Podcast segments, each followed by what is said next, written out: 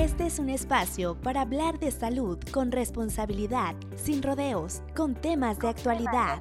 Estamos listos para acabar con los mitos de las enfermedades y sus tratamientos de la mano de nuestros especialistas.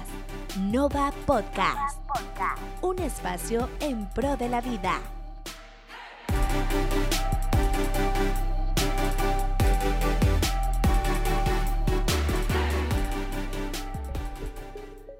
Hoy nos acompaña la doctora Carla Sánchez Ruiz, egresada de la Universidad Juárez del estado de Durango.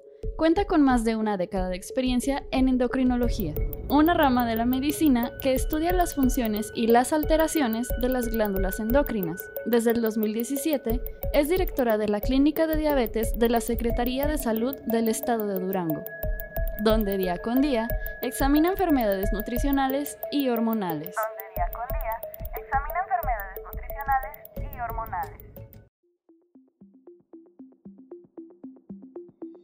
Bienvenidos, bienvenidos a este cuarto episodio de Nova Podcast. Una vez más llevando la información a todas las personas sobre temas, ya saben, temas de salud, temas que son importantes para el cuidado de la salud de las personas. El día de hoy vamos a continuar con un, tema que ya tuvimos en algún momento, creo que en el episodio 2, si mal no recuerdo, doctora, a la doctora Carla Sánchez Ruiz, ella es endocrinóloga ella es directora de la Clínica de Diabetes de Durango y eh, pues atiende diferentes complicaciones sobre eh, diabetes. En esa ocasión recordarán que estuvimos hablando sobre todo de pues, las causas, lo que origina la diabetes, cómo este, funciona esta enfermedad o cómo se manifiesta esta enfermedad. Y bueno, en esa ocasión recordarán que nos quedamos con muchas dudas, que teníamos todavía bastante por qué, platicar y bueno, por el tiempo pues ya no, se nos, no fue posible, pero pues ahora ya tenemos la oportunidad en este cuarto episodio de hablar de complicaciones de diabetes. Doctora, pues recordará eso, ¿no? Que, que hay muchas este, complicaciones y usted nos mencionaba algunas de ellas y pues por dónde empezamos, doctora, ¿qué nos podemos iniciar? ¿Cómo podemos empezar a describir estas complicaciones? Bueno, pues eh, acá la cuestión con diabetes eh, sin duda, yo creo que siempre cuando a una persona le dan el diagnóstico de diabetes, lo primero que se le viene a la mente pues es esta parte, ¿no? Las complicaciones. Es lo que uno luego luego se imagina de que, híjole, tengo diabetes, voy a perder la vista, voy a terminar con insuficiencia renal, eh, me van a amputar un pie. Entonces, eh, creo que siempre el mencionar o el hablar de diabetes es algo que termina uno imaginándose, ideando que es algo que irremediablemente va a pasar estas complicaciones, ¿no? Eh, y pues realmente sí es algo que tenemos que tener pues en mente siempre que nosotros veamos y atendamos un paciente con diabetes, ya que eh, per se pues la diabetes no da muchos síntomas en inicio en muchas personas, es silenciosa y entonces por ese motivo pues la gente no se cuida o hace caso omiso en indicaciones simples que implican mucho esfuerzo, como es cambiar la alimentación, hacer ejercicio. Y entonces al ir descuidando estos puntos, pues el tener de manera crónica la glucosa elevada nos va a ir dando eh, pie a tener pues todas estas complicaciones, ¿no? Entonces básicamente eh, las más conocidas o las principales pues son esas, la afección en los ojos, que es la más común, pues es la retinopatía diabética. Eh, seguida también o a la par, eh, más bien dicho, de la nefropatía diabética, que es la afección renal, que es la que nos lleva a ser la primera causa de insuficiencia renal crónica em, o de falla renal y que terminan necesitando tratamiento de diálisis. Y pues otra que es muy impactante eh, para las personas, pues es esa afección periférica en la cual termina con pie diabético y muchas veces pues a sufrir amputaciones, ¿no?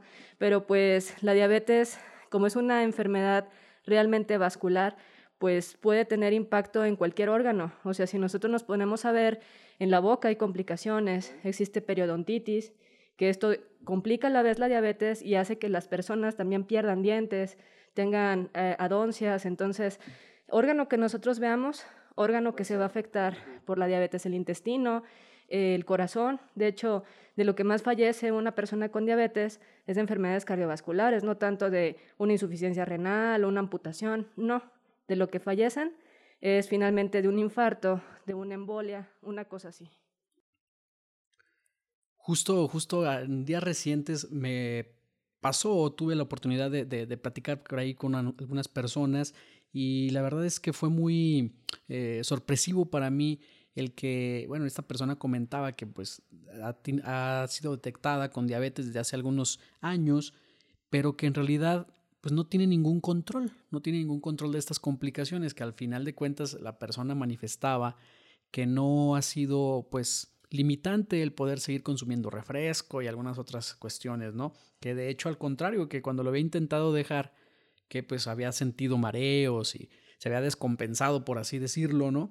Entonces, pues esta persona, digo, desde la ignorancia tal vez o desde el desconocimiento, pues manifestaba que, que, él se controlaba o esta persona se controlaba así la diabetes, ¿no? El ser humano, el cuerpo es increíblemente maravilloso, eh, se adapta paulatinamente a los cambios que van generándose a lo largo del tiempo. El problema es que esos cambios no los resiente y se va esa adaptación va provocando que el cuerpo se acostumbre, especialmente en el tema de, diabetes, cuando un exceso de azúcar provoca que los pequeños capilares, los vasos eh, más pequeños que tenemos en el cuerpo, provoca que se rompan, se haga una ruptura precisamente porque la sangre se vuelve un poco más viscosa, por así decirlo. El exceso de azúcar en cualquier solución provoca pues, que el estado líquido habitual se haga más denso, más espeso, y esos son los primeros cambios, eh, los primeros daños que el cuerpo resiente.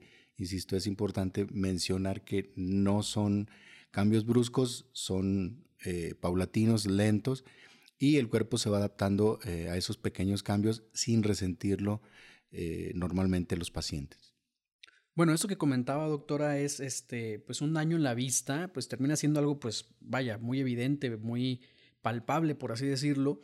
Y eh, pues hay complicaciones que no son tan evidentes, ¿no? Hay algunas que son pequeños daños que se van dando poco a poco, que a lo mejor no vemos, que no sentimos, que no lo podemos dimensionar de una manera más directa. ¿Qué, nos puede hablar de estos pequeños daños? ¿Cuáles son estos pequeños daños que son eh, no tan evidentes para nuestro este sistema o para nuestra situación, pero que están ahí. Es que es esto, o sea, son daños tan paulatinos y progresivos que uno eh, los va asimilando o cree que es algo normal por la edad, por el cansancio. Eh, por ejemplo, eh, una de las complicaciones más graves es la neuropatía diabética y esa muchas veces pasa desapercibida y la gente no la trata y hasta como médico se nos va en veces el diagnosticarla, el tratarla bien. La neuropatía diabética es que por esta elevación crónica de glucosa, eh, los, vasos sanguíneos micro, micro eh, vasos, digamos, eh, al dañarse dejan de nutrir al nervio. Y los nervios, digamos, están en todo nuestro cuerpo. Los nervios son básicos para poder comunicarnos con el medio exterior, recibir señales, movernos nuestros músculos, todo, ¿no?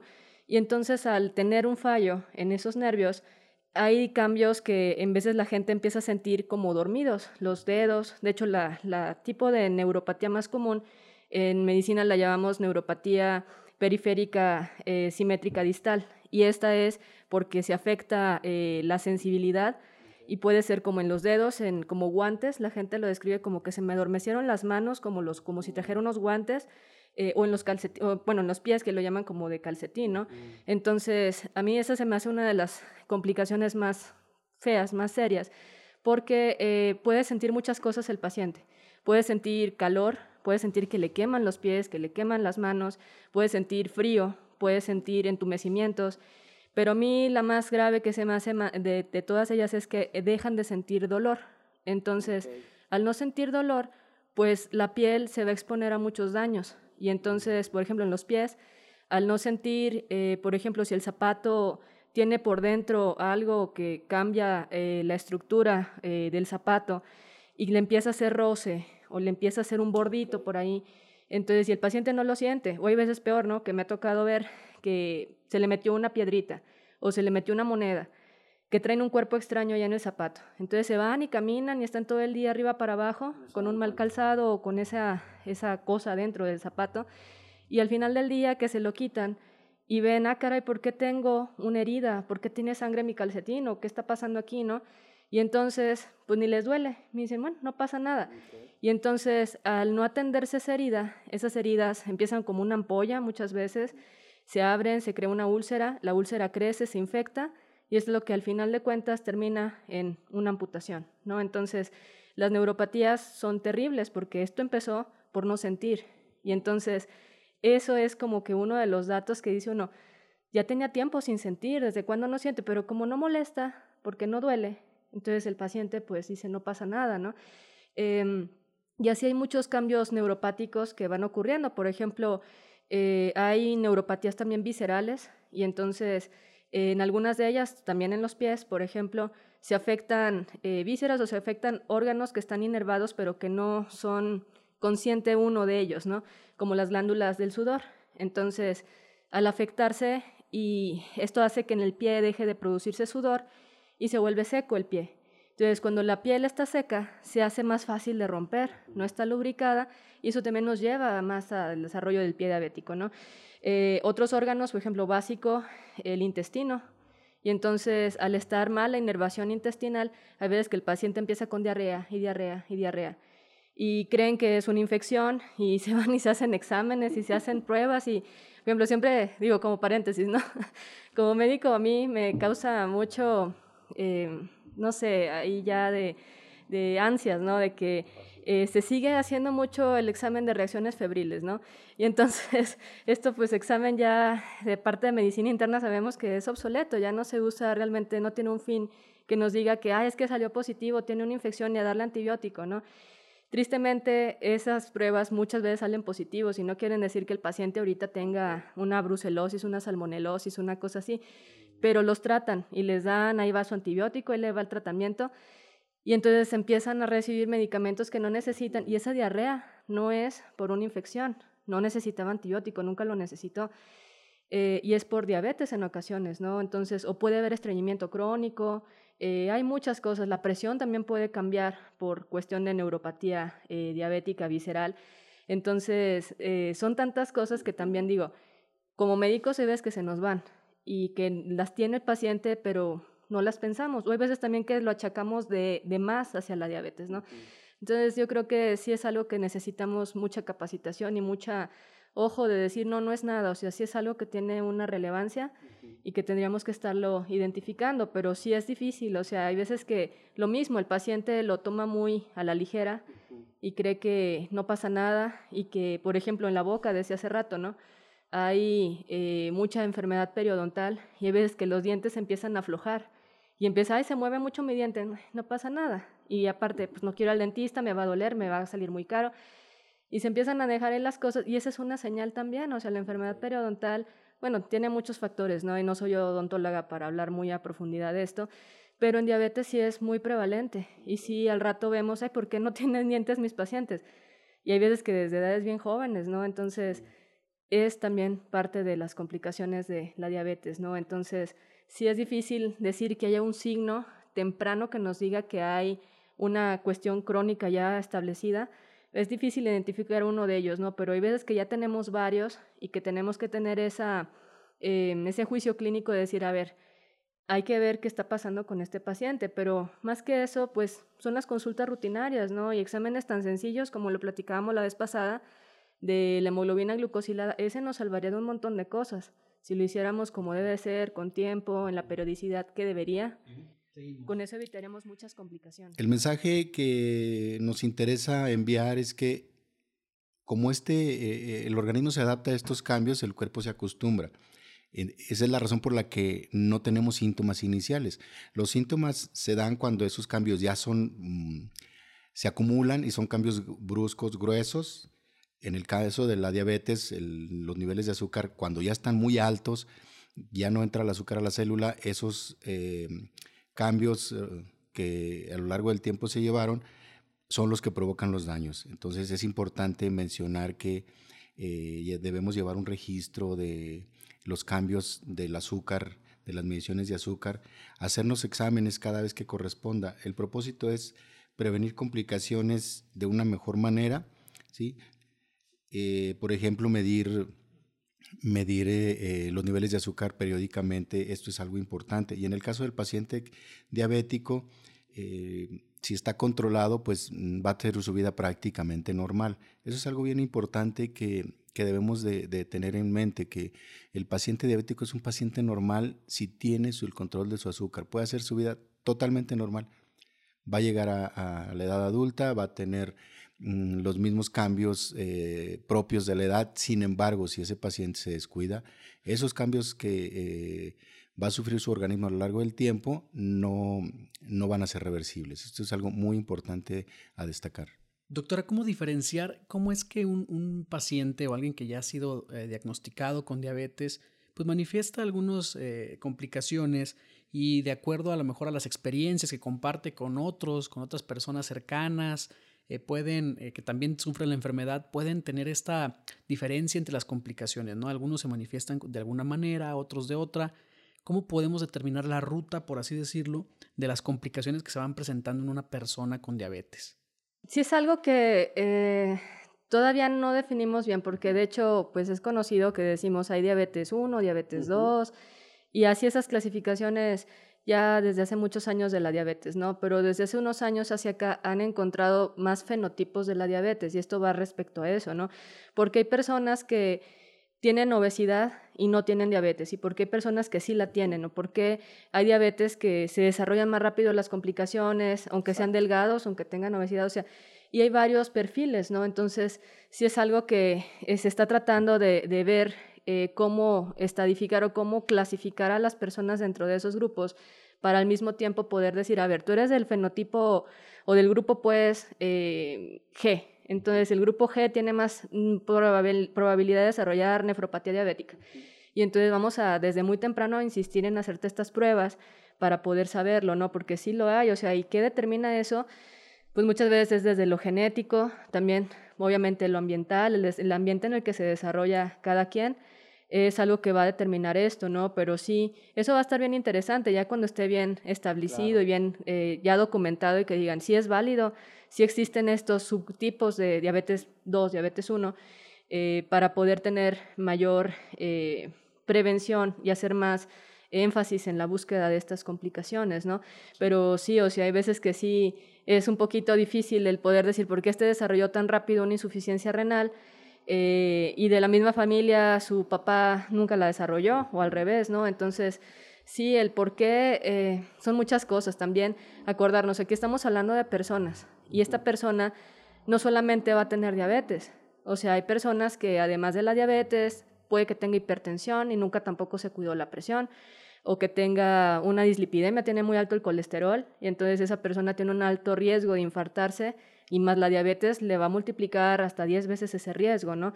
Entonces, tal vez también este tipo de factores, estas otras enfermedades, van a ser más probable que vayan a desarrollar una u otra complicación. Y bueno, claro está, también entra el estilo de vida, ¿no? El estilo de vida y pues otro, la alimentación, el estilo de vida de las personas y otros factores, pues que las personas eh, vayan dimensionando que la enfermedad, pues cada enfermedad o en cada caso actuar de manera particular, ¿no? Y que cada situación, cada síntomas, cada complicaciones en cada persona, pues va a ser de manera particular y que no podemos establecer una comparativa, por así decirlo, sino que ya con el apoyo médico, pues podamos determinar en cada caso cuáles son los tratamientos, esa ruta que comentamos. En el ámbito psicológico creo que es importante el acompañamiento. Es un tema que muchas veces no le damos la importancia real al paciente que tiene problemas de azúcar, paciente diabético.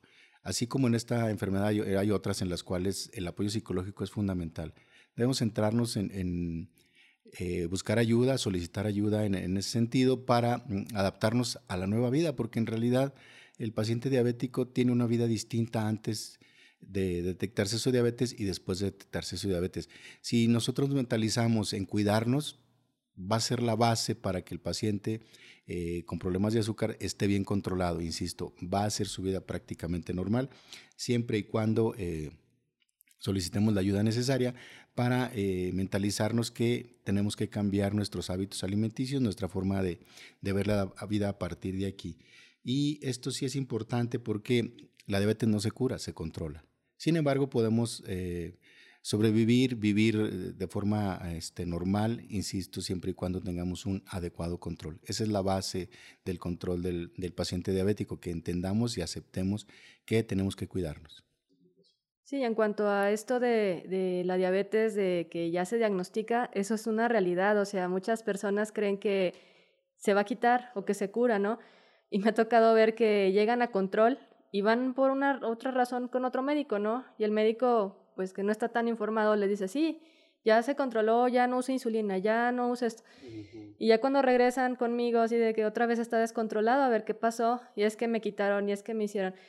Y hay veces que sí, o sea, hay veces que si atacamos la diabetes muy temprano, de una manera un tanto agresiva para bajar pronto esos niveles de glucosa, hay veces que sí se rescata el páncreas y puede suspender algunos tratamientos, y es una realidad. O hay personas que sí son muy aplicadas y que al principio sí cambiaron su estilo de vida, hacen mucho ejercicio, llevan eh, una dieta adecuada. Sí, ellos con eso es suficiente, pero pues la realidad es que es difícil encontrar ese tipo de personas, ¿no?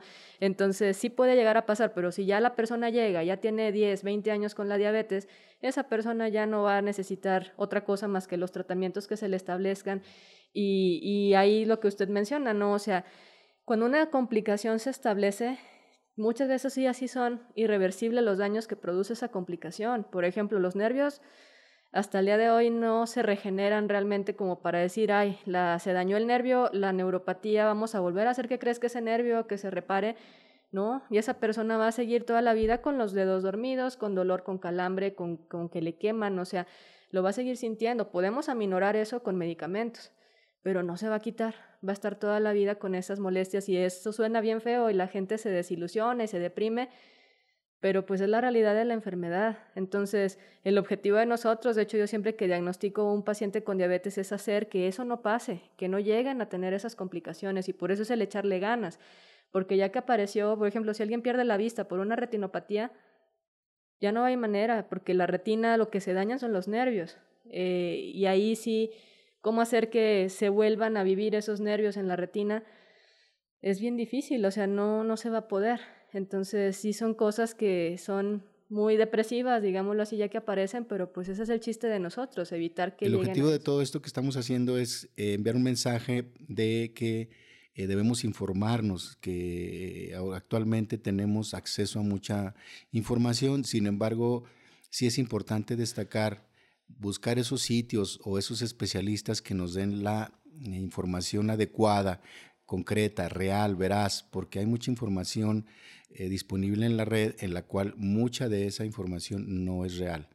En vez de informar, desinformamos. Entonces, nuestro mensaje con todas estas actividades que hacemos es eh, coadyuvar y participar en una difusión adecuada basada en hechos científicos, básicamente. Bueno, y ahorita que hablamos de la retinopatía, doctora, este, pues cada paciente que ya se le detectó y que llega a tratarse, digamos, en la clínica, eh, se puede frenar este avance de la, del problema de la vista, ¿no? De la retinopatía. Se puede frenar una vez que llegan y es detectado y que llegan, obviamente, al tratamiento y al control de estas complicaciones. Sí, de hecho, el chiste de esto es identificarlos y que de hecho yo creo que es el punto más importante de esta charla, ¿no? Saber que el paciente sepa, más bien dicho, pasarle este conocimiento de cómo saber si lo tengo. Y si ya lo tengo, cómo hacer que se detenga. Si se pudiera revertir, pues también cómo es posible que pudiese revertirse un poquito, ¿no? Y cada complicación tiene su manera de identificarlo, ¿no? Por ejemplo, en el caso de la retinopatía, la única manera es asomarse al ojo. Y ahí sí necesitamos que el médico, de preferencia un oftalmólogo, se asome al fondo del ojo, hay aparatos especiales, de hecho, desde un oftalmoscopio, que es algo más sencillo, portátil, que lo podemos usar cualquier médico, nos podemos asomar y ver qué está pasando en la retina, en el fondo del ojo, ¿no? Y ahí podemos empezar a detectar cambios que, en los cuales el paciente no va a tener ningún síntoma, no está perdiendo la vista, pero, ah, caray, trae microhemorragias. Ese vaso está raro, está muy arrosariado, que son microneurismas. Entonces, eso cuando yo ya lo detecto, ya sé, ay, tiene un riesgo de sangrado que puede llevarle un desprendimiento de la retina ya que pierda la vista, vamos a prevenirlo. Entonces hay grados, ¿no? Hay grados en los que nos dice, bueno, a lo mejor con este grado, este paciente lo puedo mandar al oftalmólogo, le pueden aplicar láser y con el láser vamos a parar eso. Se va a frenar y ya no va a perder la vista. O sea, el láser no es para que recuperen la vista. El láser es para que no la pierdan, ¿sí? Entonces, ¿qué es lo que tiene que saber el paciente? Pues tiene que hacerse un fondo de ojo. Y el fondo de ojo en diabetes, cuando se diagnostica una diabetes tipo 2, tiene que empezarse a hacer cada año. Cada año se tiene que hacer, a menos que el oftalmólogo encuentre algo, ¿no? Si dice, ay, ya tiene un daño avanzado, lo voy a ver cada mes, cada tres meses, ya lo dirá el oftalmólogo, ¿no? Pero si no, cada año y salió muy bien, no tiene muchos daños o no tiene ningún daño, hasta el otro año. Y así se va haciendo cada año, porque si nunca se hace, pues cuando nos vamos a dar cuenta, ¿no? Entonces, en cuanto a la retinopatía es eso, o sea, hacer fondo de ojo de manera anual y esto preferentemente con el oftalmólogo para hacerlo más completo, con el equipo como debe de ser, sería lo más adecuado. O si como médicos tenemos un buen entrenamiento para hacerlo en el consultorio, es rápido, lo podemos hacer muy sencillo, ¿no? Pero esa sería como la manera de prevenir eso. De las otras complicaciones que inclusive en México genera mucho gasto y que de hecho yo creo que se va el presupuesto en casi todas las instituciones de salud, es la nefropatía diabética. Entonces en esta lo mismo, o sea, se daña la vascularidad que está en los riñones, la parte funcional más pequeña es el glomérulo, entonces se van dañando esos vasos y eso va a hacer que el, por medio de los riñones empiecen a filtrar y a tirar sustancias que no deberían de aparecer en la orina. Y la más importante es albúmina, que es una proteína. Entonces, ¿ahí qué pasa? ¿Qué síntomas tiene el paciente? ¿Qué sería uno de los síntomas iniciales? Pues que al orinar empiezan a ver espuma. Y al ver orina espumosa dicen, ah, caray, pues quién sabe, o sea, ay, así orino yo, no pasa nada, ¿no? Y es una señal, o sea, la orina espumosa es proteína en la orina y eso no debería estar ahí. No esperamos ver sangre, no esperamos ver otra cosa, porque la sangre es algo que hay. ¿Qué me está pasando? Estoy muy mal, ¿no? Pero esto también es muy grave. Entonces, eso con un simple examen de orina, de hecho se puede hacer al azar, no necesitamos una recolección de orina 24 horas, no. Con una muestra al azar, se llama microalbuminuria, medir la microalbuminuria y ahí se mide. De hecho, hasta hay laminitas instantáneas, ¿no? Que se mete, se espera uno, creo que ni un minuto, es rapidísimo.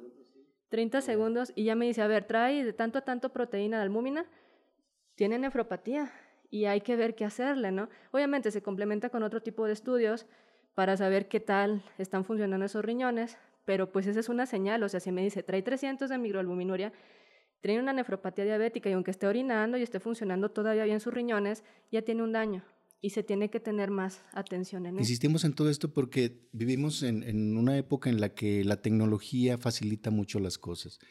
Es, ahorita mm, una herramienta valiosísima para un buen pronóstico, diagnóstico y un buen seguimiento de muchísimas enfermedades, no solamente la diabetes, muchas enfermedades que hasta hace algunos años era impensable diagnosticar de forma temprana o precoz.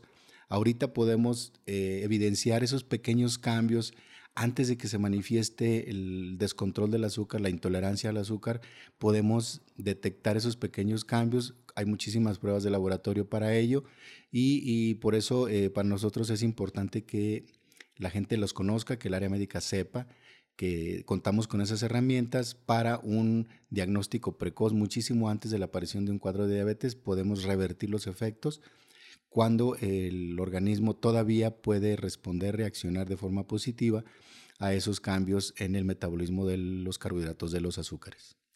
¿Hay pruebas o hay algún avance que permita decir que alguna de las complicaciones es completamente reversible o ya no hay marcha atrás? Pues no, no, no, no, la verdad es que, bueno, cuando está el daño muy agudo, que está muy, muy descontrolada la glucosa, por ejemplo, en el caso de la neuropatía, así lo he visto, ¿no? De que traen la glucosa muy descontrolada y esto está haciendo mucha inflamación y los nervios están ahí muy afectados. Cuando bajamos la glucosa y que lo, le, hacemos un buen tratamiento, eh, sí se les quitan un poco, ¿no? O sea, como que es por ese daño agudo que tienen en ese momento, ¿no? Sí llega a pasar, pero no, cuando ya tienen muchos años y que dicen, no, es que ya tengo, ya me, da como risa también.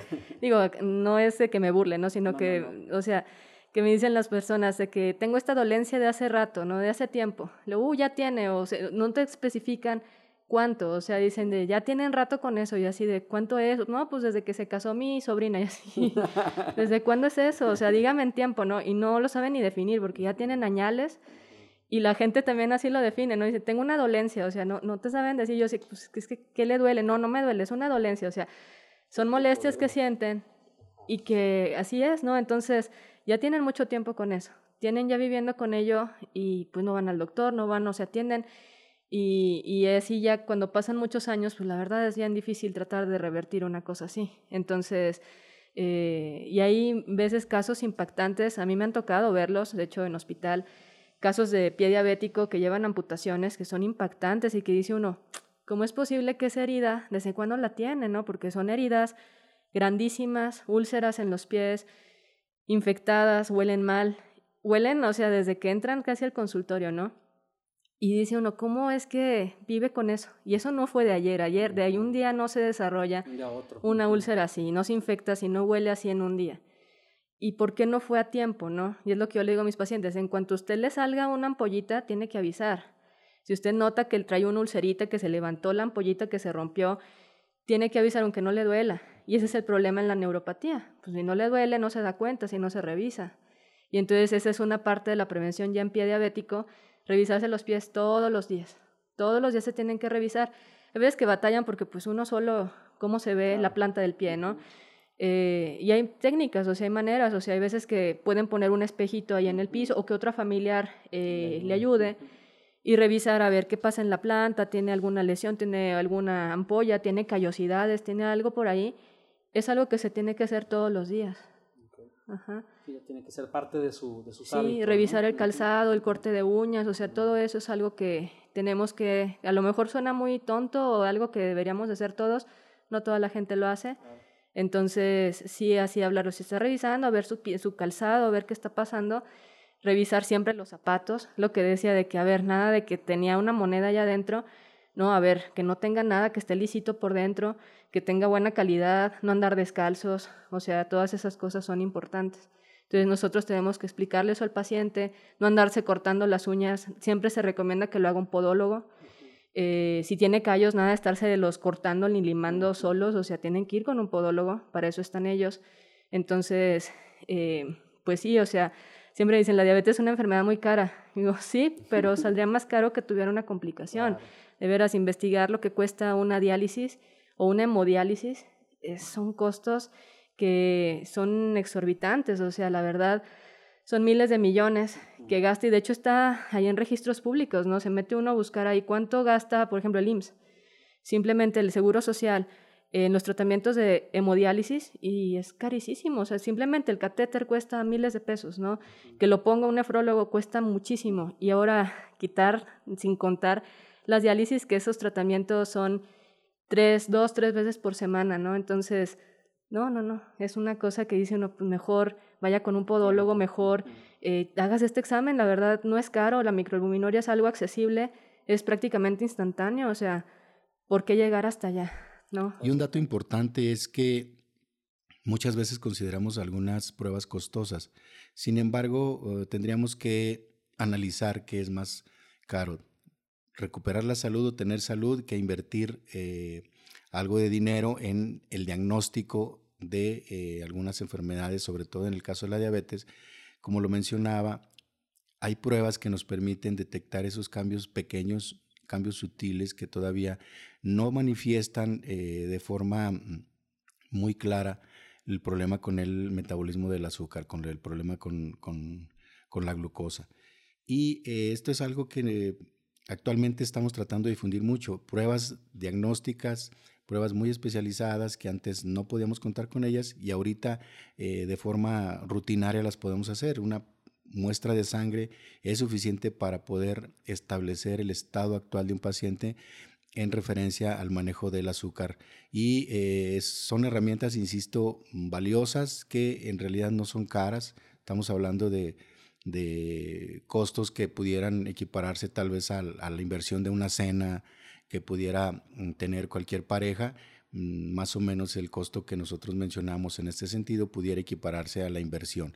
Creo que es un mensaje importante a valorar para invertirle en nuestra salud, insisto. No podemos ponerle precio a la salud. Y bueno, siendo la diabetes una enfermedad tan popular, una enfermedad que pues ahora sí que abarca muchas complicaciones en, la salud de las personas, eh, ¿hay alguna estadística de que nos pueda dar algún dato, alguna cifra, alguna estadística sobre la diabetes en, en perfiles o en las complicaciones, cómo va aumentando? ¿En qué complicación aumenta más de acuerdo a cada perfil? ¿O hay alguna estadística más certera de esto? No, pues igual eh, siempre la que genera más gastos por la prevalencia que tiene es la diabetes tipo 2. Y de hecho, eh, con esta siempre hay un gran paréntesis o es la que tenemos que ponerle más atención porque cuando se diagnostica una persona con diabetes tipo 2, hay veces que ya tiene 10 años con la enfermedad Entonces, y las complicaciones, por lo general decimos, para que aparezcan es tras 10 años de que empezó la enfermedad. Entonces, por eso decimos, cuando detectamos una persona con diabetes tipo 2, en ese instante tenemos que empezar a pedirle los exámenes para detectar las complicaciones. O sea, no esperarnos de, ay, a ver, el otro año a ver si le pido, o a ver cuándo se me ocurre revisarle los pies, o a ver cuándo le pido esto de la albuminuria. O sea, no, en cuanto lo tengo, a ver, usted me dice que, o, a, mire, ya tengo sus exámenes, tiene diabetes, eh, hay que pedirle todos estos estudios, tiene que ir con un oftalmólogo, tiene que hacer todo este tipo de, de, batería y yo tengo que revisar los pies y tengo que ver cómo están las cosas y explicarle todo el cuidado. La verdad sí son consultas que cuando es de primera vez, yo en mi consultorio lo hago y, y ahí es algo que a lo mejor me critican porque me tardo mucho. Siempre que tengo una persona con diabetes de primera vez, sí me tardo casi la hora, ¿no? Porque hay que explicarles un montón de cosas y hay que revisarle los pies, hay que hacerle los exámenes que son muy sencillos en pies eh, y explicarle y traerlo a su realidad de que esto es lo que tiene hoy, ¿no? Y eh, tristemente a nivel institucional no se puede uno tardar una hora. Digo porque yo trabajo en institución, he trabajado casi en todas las instituciones públicas y pues las consultas son de 15 minutos y el que sigue, ¿no? ¿Y cómo le explicas todo esto a alguien en 15 minutos? Entonces, sí es algo que, que es complejo y que por lo mismo tenemos que tener ese cuidado de saber, a ver, cada cuándo le van a tocar sus estudios, cada cuándo le tengo que estar haciendo estas pruebas especiales. Y yo también le digo a mis pacientes, ¿no? En la clínica de diabetes tenemos el privilegio de poder tener grupos de educación en diabetes. Digo, por la pandemia se cerraron un poquito, eh, pero sí hemos tenido varios grupos de educación y yo les explico, ustedes como personas tienen que preocuparse por su salud. Eh, y si mi médico no me ha revisado los pies nunca, yo tengo el derecho de exigirle, de pedirle, oiga, no me ha revisado los pies y quiero saber si qué está pasando, ¿no? Mi médico nunca me ha pedido una microalbuminuria, ya lo saben. Yo le digo, ustedes ya saben qué es lo que tienen que saber para poder evitar complicaciones. Ustedes tienen el derecho de exigírselas a sus médicos. A lo mejor como médicos no nos convienen los pacientes muy informados por ese tipo de que nos van a estar exigiendo, ¿no? Pero al contrario, o sea, nos va a evitar complicaciones, nos va a evitar hospitalizaciones, va a desahogar a los sistemas de salud, porque de verdad, o sea, para estas épocas, la cantidad de gente que se hospitaliza por diabetes es enorme, ¿no? Y lo estamos viendo con el COVID. También quienes más se complican y fallecen por COVID son personas con estas enfermedades crónicas. Entonces, a todos es ganar el tener a la población informada y que ellos mismos estén al pendiente de sus fechas, ¿no? O sea, de que, ah, ya pasó un año de que me mandó el oftalmólogo, tengo que ir al oftalmólogo. Si no me manda a mi institución, no hay lugares, está todo saturado y tengo el poder económico de hacerlo, voy. Porque ¿cuánto no pagaría una persona que ya perdió la vista por diabetes por poder ver? Entonces, sí, están caras las consultas, me va a salir, pero ¿cuánto pagaría si perdiera la vista por volver a ver? Entonces, sí, yo sé, me va a decir, ay, es que, pues, mm, son cosas que no tengo, no tengo ese dinero pero pues valdría la pena ver ese beneficio, ¿no? O buscar que sí me manden y que pueda yo tener acceso a esa atención. Y bueno, pues ya lo comentamos, al final de cuentas la salud es muy importante, tenemos que ser muy, muy, este, ¿cómo decirlo? Pues personas muy, muy conscientes de ello, de que la salud es muy importante y que pues obviamente pues va a implicar un costo el tratamiento, va a implicar estar en revisiones médicas y todo esto, y como lo comentamos, y a lo mejor a algunas personas les puede parecer que es una enfermedad pues de un tratamiento caro o que puede llegar a ser muy costoso.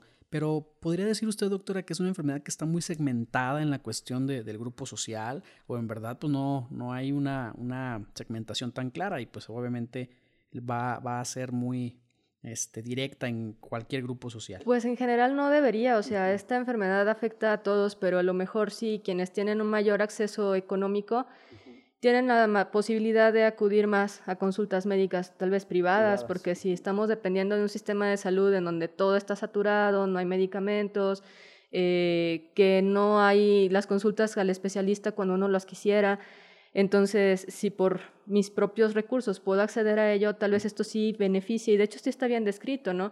De hecho, hasta en las guías de tratamiento nos lo dicen. Eh, en la meta de tratamiento yo puedo variar un poquito a decir que ya la vez pasada lo platicamos, ¿no? La hemoglobina glucosilada, en general decimos la meta para decir que está controlado es 7. Y en un rubro que es internacional, no es algo que planteemos en México, sino internacionalmente lo dijeron. Si el paciente no tiene acceso tan libre al tratamiento, la meta puede ser más laxa. Y en vez de decir, le voy a exigir un 7 de hemoglobina glucosilada, hasta 8 le puedo exigir si mi paciente no tiene acceso a medicamentos más costosos, a las consultas como debería. Entonces, sí hace eso mucha diferencia, porque el que sí tiene acceso, inclusive puedo ser más exigente. En vez de decir, lo quiero en 7, lo quiero en 6, porque también el tenerlo más controlado, la hemoglobina glucosilada, siempre se los digo, ¿no? Es un reflejo de un pronóstico también. Entre más alta esté y entre más tiempo esté alta, nos va a dar más complicaciones. Entonces, si la persona tiene un acceso libre a todo lo que quiera de tratamiento, a todo lo al monitoreo que necesite, a todas las consultas que le hagan falta, pues obviamente puedo exigirle que esté más controlado y obviamente va a tener menos complicaciones. Si yo no tengo dinero, si yo nada más dependo de lo que me dé el INSABI, Seguro Popular, que de repente lo que tenemos básica es metformina y glibenclamida y algunas insulinas, y de repente no hay insulina, eh, ¿qué hago? ¿Qué le doy a esa persona? Si en su dieta lo único que puede comer son taquitos de frijoles, ¿cómo le quito las tortillas? ¿no? O sea, sí lo complica más el no tener accesos, ¿no? Digo, ahorita eh, no es porque yo trabaje en Secretaría de Salud, no porque yo esté en clínica de diabetes, pero sí puedo decir que tenemos la fortuna de sí tener un buen abasto y de que sí tenemos acceso a muy buenas insulinas, a buenos tratamientos, y entonces pues sí tratamos de ayudar a la gente en ese sentido, ¿no? Pero pues también es el que se convenza a la gente en ir, porque tantas personas, digo, tenemos una consulta bastante extensa, pero ¿cuántas personas no van? ¿Y cuántas personas nunca se checan? ¿Y cuántas personas ahí están, como decimos, ¿no? Con el refresco, con la comida chatarra, con el pan todo el día, y sin hacer ejercicio, sin checarse, sin cuidarse, pues ¿qué les espera? O sea, ese es el punto, ¿no? Y pues claro, ¿no? Todo empieza por nosotros mismos, exigirle al médico, como bien lo comentaba la doctora, algunas algunas revisiones, a lo mejor si el médico no, no está haciendo o aplicando alguna revisión que ya sé yo que se debe hacer cada cierto tiempo, pues bueno, exigirle al médico estar muy pendientes de cómo va avanzando nuestro, nuestro tratamiento, de cómo ha evolucionado el control de esas complicaciones y pues si no nos preocupamos nosotros mismos, pues quién lo va a hacer, ¿no? Entonces tener mucha conciencia de esto y saber que pues, nosotros somos los primeros interesados, deberíamos de ser los primeros interesados en que todo esto pues pueda ir mejorando nuestra salud. Y bueno, hay muchas pruebas, ¿no? Que se pueden hacer para, para determinar, para diagnosticar, para dar seguimiento a la, a la enfermedad. Mencionábamos las pruebas mm, que hasta hace algunos años era difícil de, de realizar. La tecnología actualmente nos permite contar con estas pruebas de forma rutinaria. Las hacemos todos los días. Ya tenemos determinaciones de hemoglobina glicada o glucosilada que nos permiten evaluar de forma precisa el comportamiento y el manejo del azúcar del paciente en los últimos dos, tres meses. Adicionalmente tenemos pruebas como la detección de albúmina o microalbúmina en orina, que es una de las primeras alteraciones que se presentan en, el, en la intolerancia o en el manejo inadecuado del azúcar en el organismo. Esas pequeñas cantidades de proteínas hasta hace algunos años era muy difícil diagnosticarlas. Ahorita lo hacemos de forma rutinaria y nosotros eh, las podemos eh, cuantificar de forma muy precisa. Tenemos la tecnología afortunadamente para mm, detectar y cuantificar esas pequeñas cantidades de proteínas. Es una prueba que eh, se utiliza mucho, sobre todo en el diagnóstico, en el, en el pronóstico y en el seguimiento del paciente con enfermedades como el azúcar. Hay otras pruebas, por ejemplo, la medición de insulina, que nos permite detectar de forma temprana los primeros cambios que mencionábamos inicialmente a lo largo de, esta charla. Esos cambios sutiles se manifiestan por el, incremento de la insulina. La insulina es, recordemos que es la este, hormona que nos permite darle acceso al azúcar adentro de las células. Es ese agente que toca el timbre toca la puerta de la célula y le permite la entrada al azúcar, a la glucosa, a la célula. Eh, de forma eh, lenta, paulatina, las células, todas las células de nuestro organismo tienden a hacerse resistentes al toquido, al timbre de la insulina. Y una forma de responder a ello es que el páncreas incrementa los niveles de insulina pensando que no es suficiente los niveles eh, que habitualmente, habitualmente maneja para permitir el acceso del azúcar a las células. Ese incremento de insulina lo podemos eh, utilizar para algo que se llama resistencia a la insulina, que son las etapas iniciales en el manejo de los carbohidratos. Ahí tenemos un problema. Ahí podemos revertir muchos de los efectos de la resistencia a la insulina con ejercicio, tratamiento, este, como lo mencionaba la doctora, que son parte importante en el diagnóstico precoz que mencionamos eh, en todo este ciclo de charlas. Doctor, ¿algo más que pudiéramos añadir el día de hoy para cerrar con este tema de las complicaciones? ¿Algo que le gustaría agregar? Pues es que sí es un tema, de, ahorita nos estamos enfocando esto y como ven, pues diabetes nos puede dar para hablar eh, una semana entera, ¿no? Entonces, eh, yo creo que de este tema lo más importante es que la gente entienda que debe de acercarse al médico, que debe de estar preocupado por su salud, debe de hacer estas eh, valoraciones que ni siquiera son tan seguidos, o sea, dijimos, el fondo de ojo para retinopatía es una vez al año. Eh, la medición de la microalbuminuria también se recomienda una vez al año o cada seis meses, depende de si hay algún resultado alterado. Eh, por ejemplo, la visita también decíamos al odontólogo, esa siempre se recomienda cada seis meses, incluso a cualquier persona, no nada más a diabetes, ¿no? La revisión de pies es así de ser diaria, que el médico me revise mis pies, eso debe ser cada año. Entonces, no es como que cada vez que voy al médico me estén revisando, no, no, pero si es una vez al año mínimo. Entonces, ese tipo de cosas tengo que tener yo el interés. Hay otras complicaciones más, como bien decía el químico, o sea, diabetes se asocia mucho también a hígado graso, entonces también esto me lo tendré que estar checando mi médico, al menos una vez al año, una prueba de función hepática. Em, el corazón se tiene que revisar, entonces mi médico me tiene que pedir una vez al año un electro, si sale algo raro, pues me tienen que estar haciendo, a lo mejor envío a cardiología, no sé pero o sea, si es algo que es bien conocido, si yo no me reviso, si yo no me checo, si yo no me mido, ¿cómo voy a saber si estoy bien o mal? Y entonces, si no decir, ay, es que esta persona era bien sana, ¿por qué se infartó? O, ay, ¿por qué terminó con los riñones bien mal? O sea, nunca supimos que tuvieran insuficiencia renal. Era bien sano, ¿no? O sea, ¿cómo voy a decir que es bien? A ver, a menos de que me enseñe sus exámenes y que me diga si se checaba, si se cuidaba, yo no puedo decir que una persona es muy sana, ¿no? Se ve bien, pero como decía el químico al principio, el cuerpo humano se adapta y aguanta mucho, de veras aguantamos mucho, ¿no? Cuando algo truena es que ya teníamos mucho tiempo mal. Entonces, ahí es la invitación, ¿no? O sea, de veras, acérquense a sus médicos. Eh, ustedes mismos como pacientes, pues traten de informarse de esta manera de conocerse a sí mismos, ¿no? Y como lo decía, si mi médico no me está pidiendo una microalbuminuria, si hace años no me piden o nunca me han pedido una hemoglobina glucosilada, a ver, yo la puedo pedir, o sea, puedo venir aquí, me la puedo hacer y ya está bien alta, traigo 14, busco urgentemente una consulta, ¿no? O sea, no hacernos tampoco ahí eh, de quitarnos la responsabilidad y dejársela al médico nada más, o sea, pues el enfermo es uno y tenemos que tener este tipo de, de interés para saber que mi salud está bien y no cuando me enfermo ya es que el doctor nunca me lo pidió. Reiterar, insistir en el tema de la información que debemos de hacerlo de forma responsable, eh, acudir con aquellos eh, profesionales de la salud que eh, conozcan las enfermedades, que puedan asesorarnos y aconsejarnos de forma adecuada. No quiere decir que no tengamos acceso a la información disponible en la red, sin embargo sí recomendamos que esta información que se consulte sea en sitios eh, oficiales, sitios científicos, que tengan evidencia de la información que proporcionan, porque hay muchísimos mitos alrededor del tratamiento de la, de la glucosa, desde charlatanes que dicen que la curan hasta mm, medicamentos mágicos, medicinas mágicas eh, que pueden proporcionar resultados mm, en muy corto plazo. La verdad es que cuando la diabetes se instala, como lo menciona la doctora, esos cambios son irreversibles en el organismo. No los podemos detectar muchas veces porque nos adaptamos a ellos. Sin embargo, sí es importante insistir en, el mensaje de informarnos de forma responsable eh, con los especialistas o en los sitios que tengan un sustento o un respaldo científico. Me llamó mucho la atención de estos grupos educativos que comenta la doctora, porque me imagino que eh, se acerca mucha gente que tiene dudas, inquietudes, que pueden ahí expresarlas de manera libre, poder resolver, tener información de primera mano.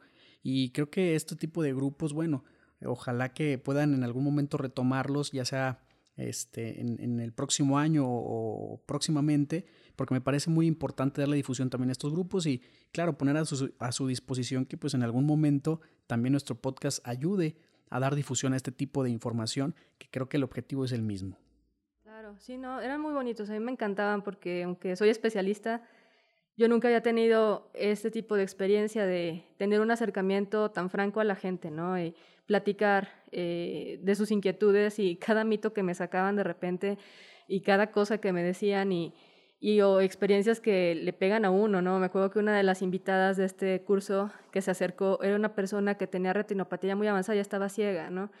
Y cuando nos tocó ver esa complicación, ella habló de su experiencia de vida, de cómo es su vida ahora que no ve. No, todo el mundo llorando, ¿no? O sea, ese grupo fue así como que, ay, no quiero terminar como ella, ¿no? Y ella diciéndoles, aprovechen que ven, cuídense, trátense, porque esto es un infierno, ¿no? O sea, no ver, pues nada más imaginarnos no ver, ¿no? Entonces, y lo bonito de este grupo es que era abierto a todo mundo. O sea, ahí sí no nos interesaba si tenía una institución de seguro social, su nivel económico. No, era el que quisiera entrar, adelante, ¿no? Y sí tuvimos muy buena respuesta, o sea, sí tuvimos un buen número de asistentes. Ojalá ya pasando esto que es un poquito más seguro, sobre todo porque pues diabetes es población de riesgo, entonces no me puedo atrever a abrirlos ahorita, ¿no? Pero ojalá podamos retomarlos. No es algo tan, digo, era una clase a la semana por 12 semanas, una hora al día. Creo que es una muy buena inversión. De hecho, hay cursos que los cobran, que sale carísimo y que ahí lo estamos dando gratis, ¿no? Entonces, sí hay gente que sí lo aprovechó y que me da mucho gusto verlos, eh, que me los topo ya en la clínica y verlos bien es algo muy bonito, ¿no? Pero pues ojalá llegara a más personas eh, y a invitarlos, pero pues ya cuando lo abramos la reapertura, porque sí, o sea, esto es prevención y eso es lo que yo quisiera que se invirtiera un poco más en nuestro país, ¿no? En informar a la gente para que prevengan y, y de invitarlos a que se conozcan, conozcan su enfermedad. Doctora, ¿dónde podemos encontrarla? ¿Dónde podemos encontrar este, su, su clínica o su consulta? ¿Dónde podemos saber y acercarnos si, si tenemos algún conocido, algún familiar, alguien cercano o nosotros mismos queremos eh, alguna revisión certera sobre diabetes? Claro, pues yo estoy en el Hospital del Parque, que está ubicado en Camino de la Aurora Boreal 109, fraccionamiento de los Remedios. Con todo gusto, igual les comparto el teléfono 618-130-3458 con todo gusto ahí para su atención. Eh, y pues nada más. Muchas gracias a ustedes por la pues invitación. muchas gracias, la verdad ha sido enriquecedor, doctora, ha sido un gran tema eh, químico, pues nada más para cerrar, eh, están abriendo una nueva plaza, ya tienen una nueva plaza en Plaza Doma, pudiera hablarnos del tema, por favor. estamos ya prácticamente utilizando, abriendo una nueva sucursal que es Plaza Doma, sucursal en en el Boulevard Domingo Arrieta. El propósito es eh, tener acceso mucho más sencillo a todos nuestros pacientes que son eh, del sur de la ciudad, que no tengan que entrar al, primer cuadro de la ciudad, que tengan la posibilidad de, visitarnos en, nuestra nueva sucursal. Y el propósito es acercar nuestros servicios eh, lo más que se pueda a todos los sectores de la población de toda la, ciudad.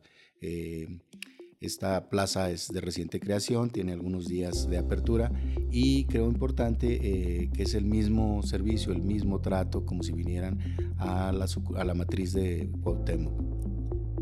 Eh, la dirección es Plaza Doma, Boulevard Domingo Arrieta, eh, número 909, en el local 105.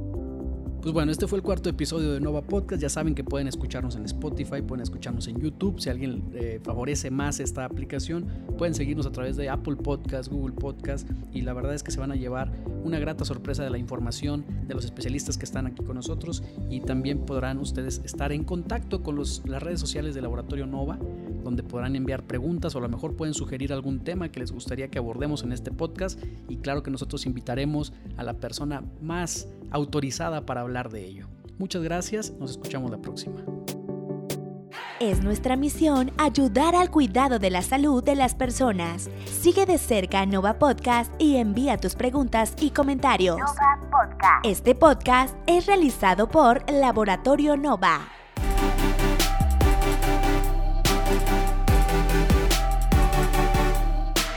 Ya puedes escuchar Nova Podcast en Spotify, YouTube, Google Podcast y Apple Podcast. Podcast.